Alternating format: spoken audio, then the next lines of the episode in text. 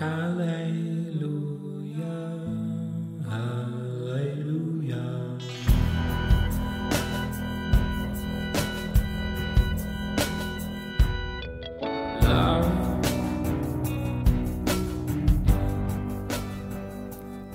amigos, ¿cómo están?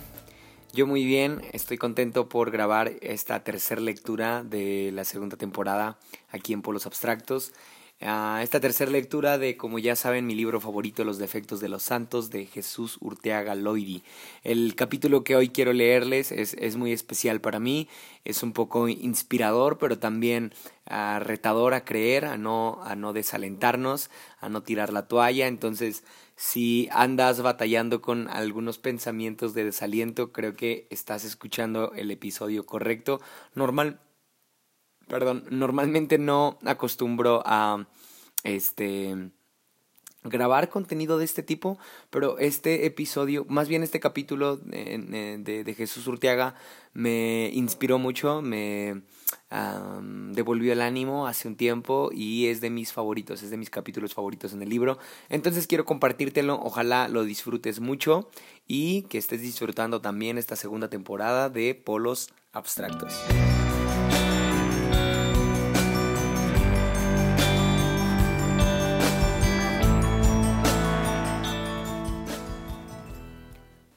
Contigo, Dios, podemos lo imposible.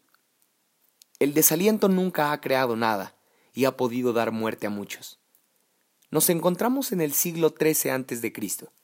Nuestro protagonista de hoy se llama Caleb. Tiene 40 años, es padre de familia, jefe de tribu, sereno, valeroso, sincero y fiel a Dios. Cervantes hubiera podido llamarle un hombre de chapa. Después de permanecer cerca de un año en el monte Sinaí, Moisés encamina a sus hombres hacia Cadés, para intentar invadir Canaán por el sur. La iniciativa parte, como otras tantas veces, del mismo Yahvé. Ya habéis estado bastante tiempo en la montaña, pónganse en camino, tomen posesión de la tierra que les prometí. Habló a Moisés y le dijo, Envía a algunos para que exploren la tierra de Canaán, que voy a dar a los hijos de Israel. Moisés selecciona a doce. Su cometido es doble, militar y económico Deberán examinar las fortificaciones de las ciudades y los recursos naturales. Recogerán toda la información posible sobre esos dos extremos. Moisés dio estas instrucciones. Suban a la montaña, reconozcan esos pueblos, vean si son fuertes o débiles, pequeños o numerosos, examinen la tierra, comprueben si es fértil o pobre, estudien sus ciudades si están abiertas o amuralladas, y la última consigna, sean valientes, tráiganos algunos productos del país. Los hombres subieron a la montaña, la exploraron y cuarenta días después regresaron a Cadés. Todavía conservo en mi memoria, como recuerdo de mi niñez, uno de los cuadros que nos presentaban en la clase de historia sagrada. La famosa escena representaba a unos hombres fornidos transportando con una pértiga inmensos racimos de uvas. Los diez cobardes. Nos dice el libro sagrado que los exploradores se presentaron ante Moisés, Aarón y la comunidad de los hijos de Israel, mostrando los productos recogidos y asegurando que verdaderamente aquellas tierras manaban leche y miel. Pero... y expusieron un pero. Un pero que en boca de los enviados desanimó tremendamente al pueblo. Es un país poderoso, es un pueblo más fuerte que el nuestro, las ciudades están fortificadas, tienen murallas que llegan hasta las estrellas, sus torres son inaccesibles, la tierra está llena de gigantes, los que la habitan son hijos de Anak. Comparándonos con ellos somos como saltamontes, nos van a devorar. La asamblea, al escuchar el relato, se atemorizó. La gente reaccionó con lágrimas y pasaron toda la noche llorando. Y cundió tanto el desaliento entre sus filas que llegaron a planear nombrar entre ellos mismos un jefe y regresar a Egipto. Caleb el valeroso.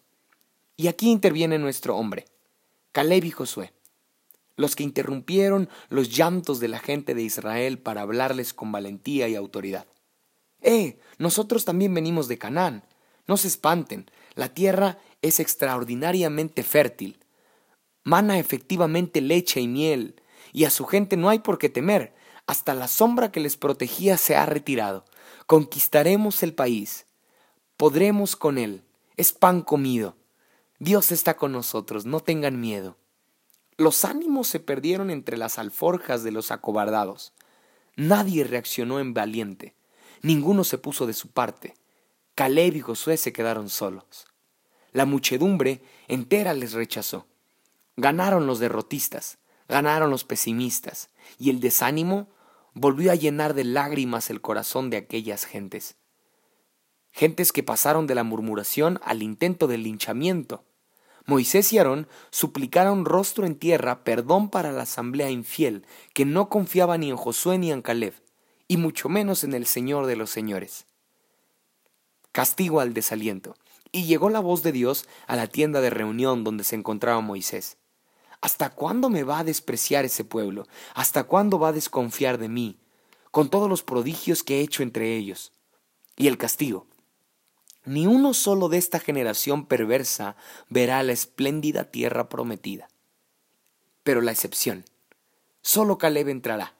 Caleb el valiente, el hombre fiel. A él y a sus hijos le daré la tierra que ha pisado.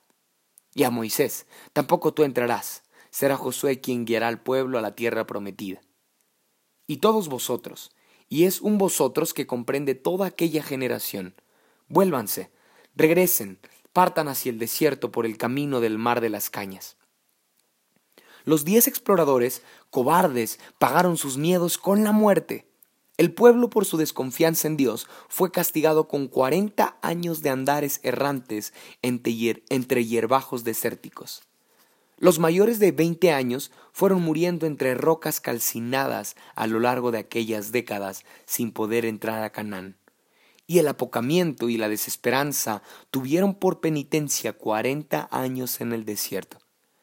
Todas aquellas personas deprimidas, no acostumbradas a la lucha, atemorizadas por fantasmas, serán reemplazadas por una generación vigorosa, curtida por la experiencia desértica, entrenada para la guerra. Solamente ésta entrará con Caleb y Josué, los dos únicos supervivientes de la población incrédula en la tierra de promisión. Ellos dos, solo ellos dos se salvaron, entre seiscientos mil hombres que caminaban hacia el mismo lugar. El Señor dio a Caleb la fuerza que le duró hasta su vejez.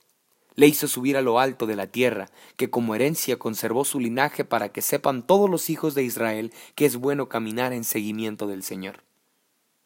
El cristiano ante el desánimo. Es posible que nos encontremos con apocados, que como los de Israel, prefieren la esclavitud segura al riesgo de una tierra libre pero desconocida. Decidles que la postura cristiana no entiende de cadenas. En la duda nos inclinamos siempre por la libertad, aunque ésta acarree dificultades en su logro. Es probable que nos encontremos con quienes pretendan regresar a lo de siempre, porque es conocido. Les animaremos a la aventura, fiándonos de la promesa del Señor, que siempre vale la pena.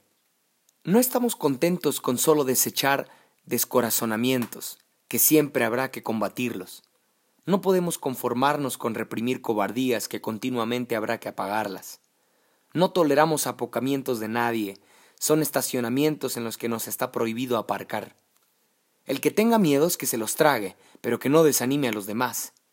El desaliento nunca ha creado nada y ha podido dar muerte a muchos. Como Caleb, hombre joven, tratemos de dar la mano a los vecinos. Como Caleb, hombre valiente, hablaremos a nuestros amigos para que miren al cielo. Como Caleb, hombre de una sola pieza, saldremos al paso de los aguafiestas. No tenemos miedo ni a los gigantes ni a los cabezudos. Son de cartón pintarrajeado.